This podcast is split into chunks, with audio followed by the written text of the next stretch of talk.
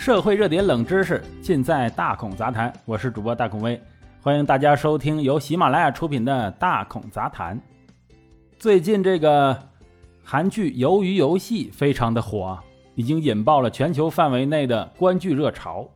这部黑色剧集 被认为指出了韩国式资本主义的失败，嗯，也是韩国社会问题的写照。在贷款就像买咖啡一样容易的韩国，近年来家庭债务飙升。今年第二季度，该国家的家庭负债初步统计资料显示，截止六月底，家庭总负债额达到一千八百零五点九万亿韩元，折合人民币十点零三万亿，创二零零三年开始相关统计以来的新高。韩国银行方面分析，由于住房贷款、生活费方面的贷款增加，加上部分大企业四月公开发行股票，这些因素综合起来，带动家庭信贷增长。越来越多的韩国普通人呢，如剧中人物一样，陷入真实的债务困境。那我们国家的贷款情况又如何呢？二零二一年的九月三日，哎，就是不久前嘛，央行发布过一个。消费者金融素养调查分析报告。通过这份报告啊，我们可以得知现在人们的负债有多高。这份报告采集了约十四万成年人，最终样本量为啊这个十一万八千七百七十五份，普遍性还是很高的。最终的结果显示，有百分之五十六点六的采访者在这两年内并没有储蓄的行为，也就是说。银行存存款为零啊，相当于一半人呢是月光族。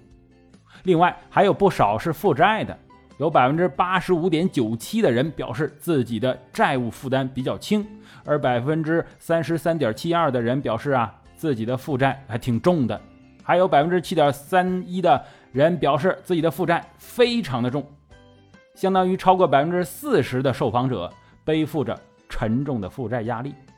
但是，央行另一组数据显示，二零二一年上半年，我国住户储蓄增加了七点四五万亿元，而二零二零年时，我国的这个住户存款呢，就已经达到了九十三点四四万亿元。再加上二零二一年上半年的住户存款已经妥妥的突破了百万亿元了，跟我们国家的 GDP 差不多。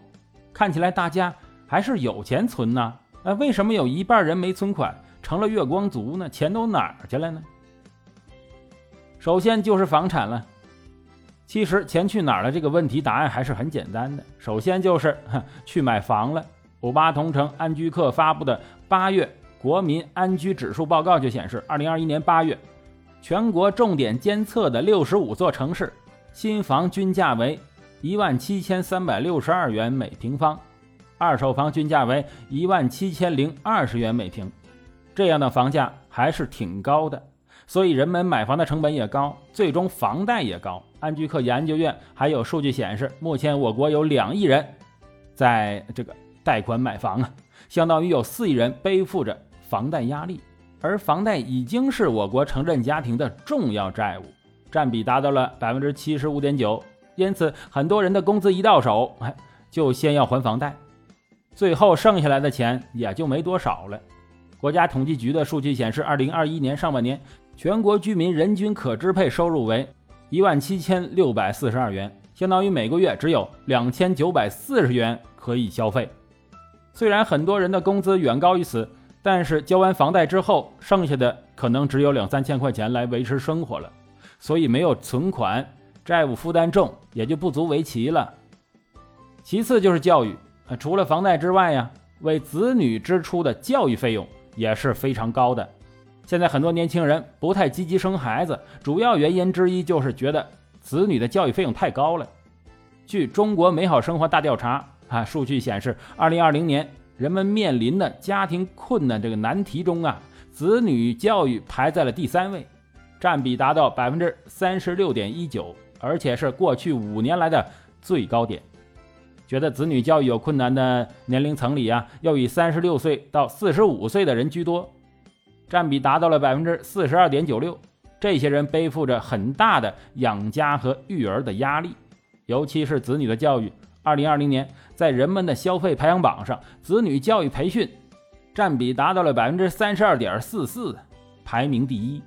智联招聘发布的二零二一年职场妈妈生存状况调查报告就显示，有百分之八十五的职场妈妈把收入主要用来养育子女，还有百分之七十五点五的职场爸爸也是如此。所以很多职场人根本没有多少钱可以存下来，月光也就很正常了。很多人呢会成为月光族，甚至负债，也跟人们的收入比较低有关系。国家统计局数据显示，二零二零年在私营单位工作的人平均年工资为五万七千七百二十七元，比非私营单位的人呢低了不少。所以人们实际上的工资收入还是比较低的。二零二一年上半年，全国居民。人均工资收入为一万零一百零四元，计算起来相当于上半年每个月啊工资性收入只有一千六百八十四元。这样的收入显然只够维持一定的生活，想要有更多钱去存起来呀，挺难的。所以百分之五十六点六的人在这几年里面没有存款。再然后是什么呢？现在人看病的费用也不低呀。很多人表示自己去趟医院，小病也要花大钱。二零二一年七月十三日，啊，卫健委发布的《二零二零年我国卫生健康事业发展统计公报》显示，二零二零年人均住院费用为一万零六百一十九点二元，日均住院费用为一千一百二十二点六元，住一天院就是一千多块。二零二零年中国家庭医疗健康服务消费白皮书也有数据显示。一年的就医费用在三千到一万之间的家庭达到了半数左右，高额的医疗费用也让人们收入啊显得捉襟见肘。所以要提高人们的存款，降低负债率，关键就四点：一是要提高人们的收入，收入上去了，其他方面的消费也就降低了，这才能更多的钱哎来存起来。第二个就是降低房价了。虽然现在呃政府的政策不错，房价已经稳定下来了，但对大多数人来讲啊，这个房价还是有点高。三就是要降低教育费用，这一点国家通过双减政策已经取得了不小的成绩。四就是要降低人们看病的支出成本了。现在有这个各种医疗保险、大病医保等等，确实给人们看病啊减轻了不少压力。不过对比人们的收入来看呢，还是显然有点不够。这四点要彻底解决呢是很难的，需要很长的时间。不过只要解决了，那么人们的消费能力就会上去，居民存款也会进一步提高。好了，欢迎收听本期的大孔杂谈啊，喜欢的话请订阅关注，我是主播大孔威，咱们下期再见。